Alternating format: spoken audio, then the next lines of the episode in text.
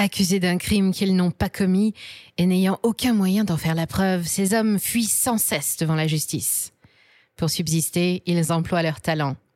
Si vous avez un problème, si personne ne peut vous aider, quand la loi ne peut plus rien pour vous, alors il vous reste un recours, un seul, l'agence Tourisque. Allez, hop, générique.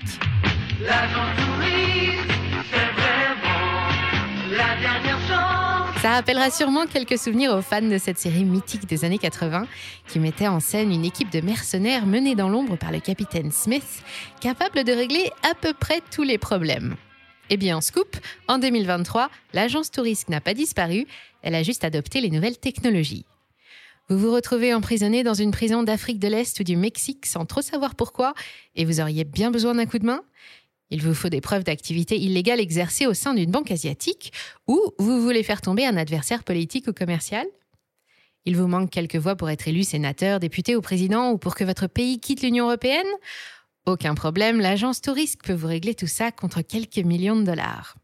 Aujourd'hui, cette agence informelle opère dans le monde réel, mais est plus connue sous le nom de Team Jorge, Jorge avec un J.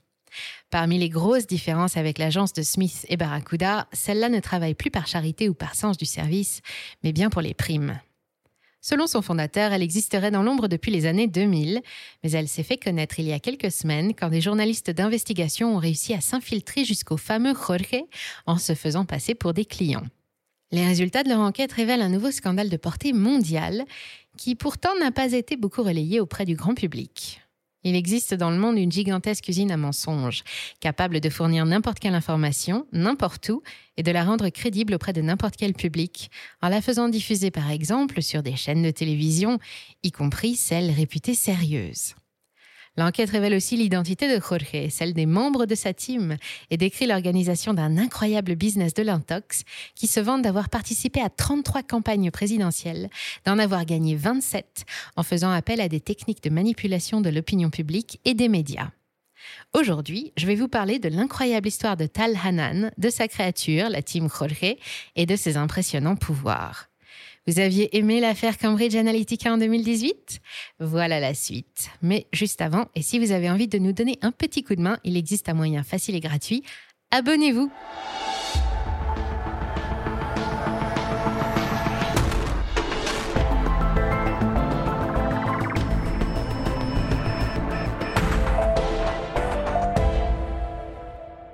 Dans l'épisode précédent, intitulé L'affaire Cambridge Analytica, et qui date déjà de 2020, nous en étions restés à la découverte d'un vaste système de désinformation et d'influence à l'échelle mondiale, qui avait finalement abouti à la faillite de plusieurs sociétés et à l'élection d'un président. Souvenez-vous, en 2014, le cabinet d'analyse de données et de conseil britannique Cambridge Analytica parvenait à mettre la main sur les données personnelles contenues sur les pages Facebook de 85 millions d'électeurs américains indécis. Pendant les deux années suivantes, elle a déployé un incroyable système de manipulation mentale via les médias et les réseaux sociaux pour convaincre ses victimes de pencher vers le camp républicain et finalement obtenir la victoire de Donald Trump en 2016. Quand l'affaire est révélée en 2018 par des lanceurs d'alerte, Facebook fait partie des accusés pour la faiblesse de ses systèmes de sécurité. L'action encaisse une chute de près de 10% en quelques jours le monstre de Mark Zuckerberg est invité à payer une amende de 725 millions de dollars pour mettre fin aux poursuites aux États-Unis et 500 000 euros au Royaume-Uni.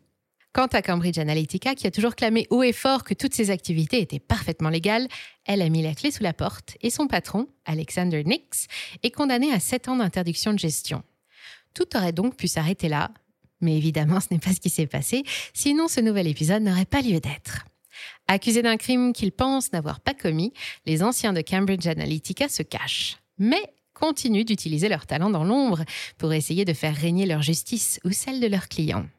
Leurs algorithmes, leur génie informatique et leur absence d'éthique sont toujours en activité.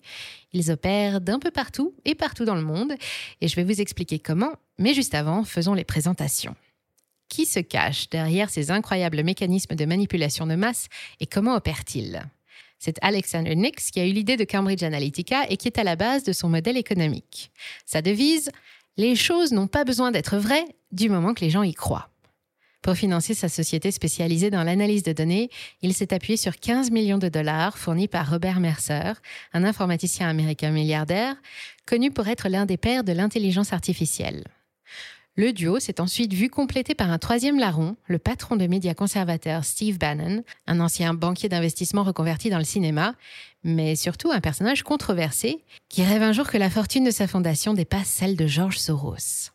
En 2014, ils entrent en guerre contre l'establishment politique et ils décident de faire appel à un sous-traitant pour les aider à faire basculer les élections présidentielles en faveur d'un nouveau candidat, un candidat qui ne serait pas issu de la classe politique actuelle entre alors en scène un personnage à l'aura nimbé de mystère dont personne ne connaîtra l'identité avant février 2023 et qui est au cœur de toute cette histoire. Il s'appelle Tal Anan, mais ses partenaires en affaires le connaissent mieux sous le nom de Jorge. Le jour, il endosse la respectable identité de directeur d'une société très officielle, enregistrée auprès du ministère israélien de la Défense, Demoman International, qui propose des services de consulting en sécurité. La nuit, il devient Jorge, le dirigeant d'un cabinet noir spécialisé en conseil politique, en stratégie de perception publique et en guerre de l'information. L'homme est un ancien des forces spéciales israéliennes qui a fini sa carrière au service du renseignement et il dispose d'un carnet d'adresses bien fourni avec des contacts haut placés partout dans le monde. Il mène une équipe d'informaticiens et de pirates, experts en manipulation de masse, qui s'appuie sur des algorithmes, des datas, le hacking, la cybersurveillance et même l'intelligence artificielle pour influencer les populations à l'échelle industrielle. Vous pouvez leur demander n'importe quoi, ils sauront comment réaliser vos souhaits. Sur le site officiel de Demoman International, on peut trouver un certain nombre d'exemples de missions réalisées avec succès. En voilà une. Un important entrepreneur sous contrat avec le gouvernement américain a fait appel à nos services pour l'assister dans une enquête internationale complexe, dans laquelle il est suspecté de transfert de fonds illégaux et de blanchiment d'argent. Nous avons réussi à retracer les fonds jusqu'à un compte offshore détenu par un proche collaborateur du suspect. Ou celle-là?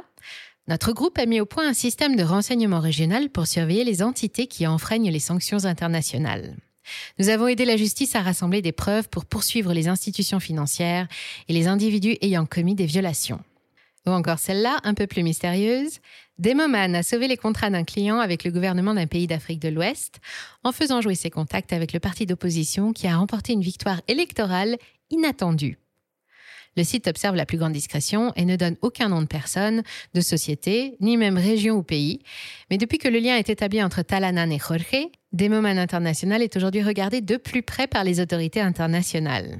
Cinq ans après la révélation de l'affaire Cambridge Analytica, un consortium de journalistes d'investigation, Forbidden Stories, est parvenu à retrouver la trace de Jorge et à le relier à d'innombrables autres affaires de manipulation de l'information. Pour pouvoir l'atteindre, les journalistes ont dû jouer des coudes et rencontrer plusieurs intermédiaires, et ce qu'ils ont découvert dépasse l'imagination. Voilà comment tout s'est passé. L'un d'entre eux, un journaliste de Radio France, s'est présenté comme le représentant d'un ancien dirigeant africain qui voulait faire annuler une élection et à qui on avait recommandé les services de la team Jorge. Pas de problème, lui fut-il répondu. Pour la modique somme de 6 millions de dollars, l'affaire est déjà réglée. Devant une telle somme, le faux client a alors demandé une vraie démonstration. Il lui aura fallu assister à plusieurs réunions, en ligne et en présentiel, avec plusieurs partenaires ou collaborateurs du mystérieux patron, tous des experts en sécurité ou en communication, ou des anciens des forces spéciales et des services de renseignement israéliens. Et quand il a enfin pu faire sa connaissance, il n'a pas été déçu, car Jorge est un drôle de personnage. Pendant l'entretien, il endosse le rôle du vendeur à la perfection et présente une gamme impressionnante de services de manipulation, de renseignement, d'influence.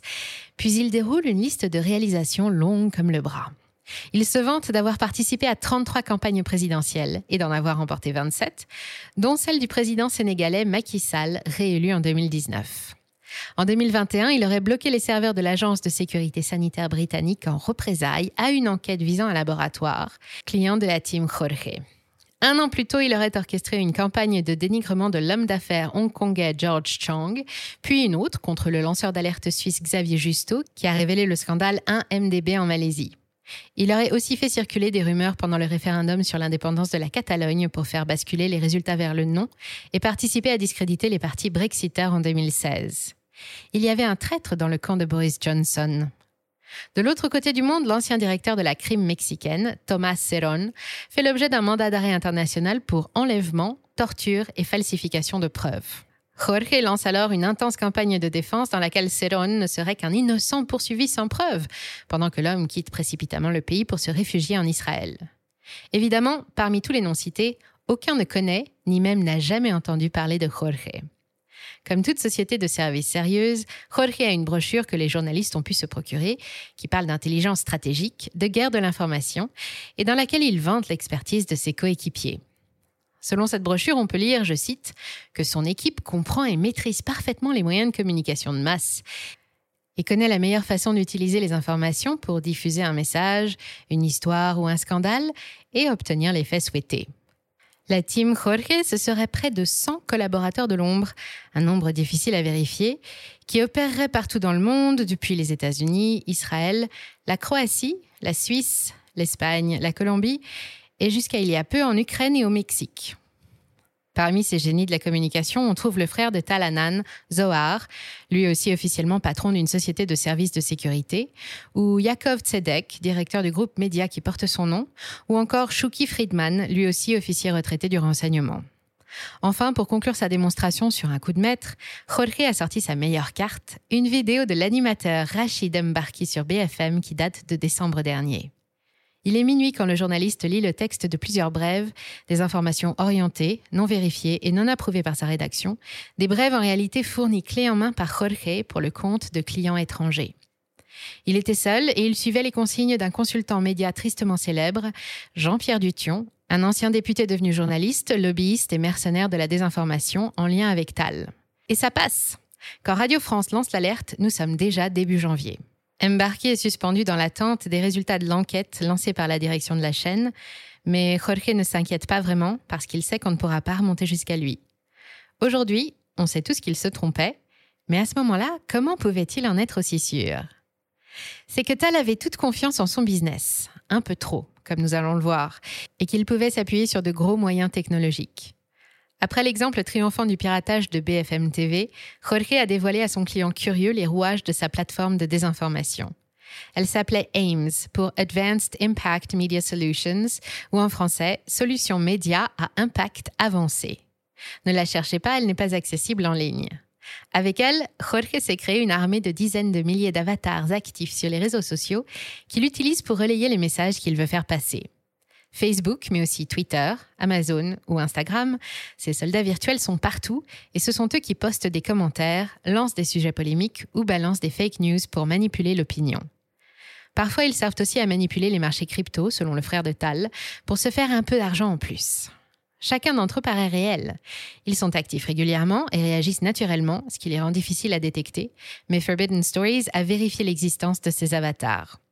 Le plus célèbre d'entre eux, c'est sûrement Shannon Aiken, jeune femme blonde de 38 ans, habitante de Washington. Un jour, elle a fait parvenir un colis à l'épouse d'un candidat aux élections du Congrès. Le colis contenait un petit mot et un sextoy acheté sur Amazon. Le petit mot disait Merci mon amour, c'était une nuit merveilleuse. À chaque fois que tu viendras me voir, je serai là. Évidemment, l'affaire s'est ébruitée rapidement et c'est un adversaire qui a remporté les élections. Et encore une fois, l'adversaire en question n'avait jamais entendu parler de la team Jorge ni de Shannon. La belle blonde n'existe pas et pourtant elle est capable de faire ce genre de choses. Et quand l'armée de bots ne suffit pas, l'intelligence artificielle prend le relais.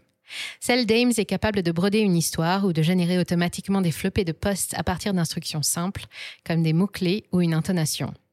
La diffusion est ensuite entièrement automatisée. Chaque avatar dispose en moyenne de 300 contacts et en moins de deux heures, avec le jeu des partages, tout un pays peut être amené à parler d'un sujet en particulier. Autre corde à l'arc de la team Jorge, pénétrer par effraction sur des serveurs privés, visiter des boîtes mail, installer des programmes et consulter des comptes sont des jeux d'enfants.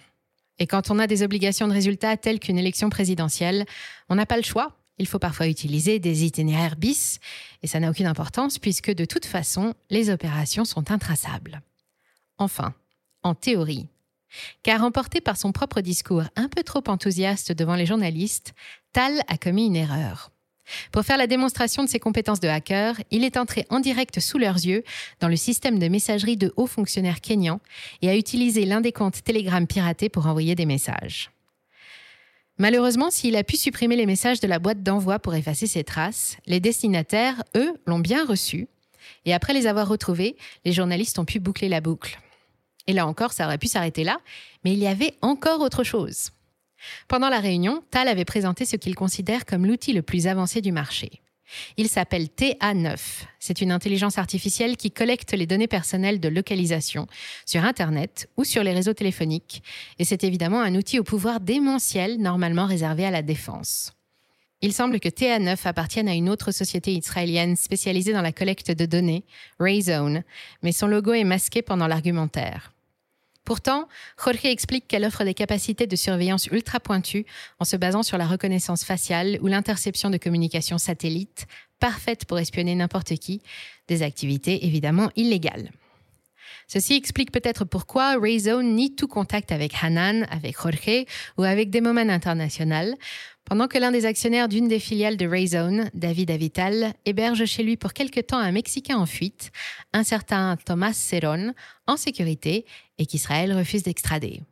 Quand on vous dit que même quand tout semble perdu, il reste toujours un espoir. Bon, par contre, il faut avoir un peu d'argent devant soi. Tout travail mérite salaire.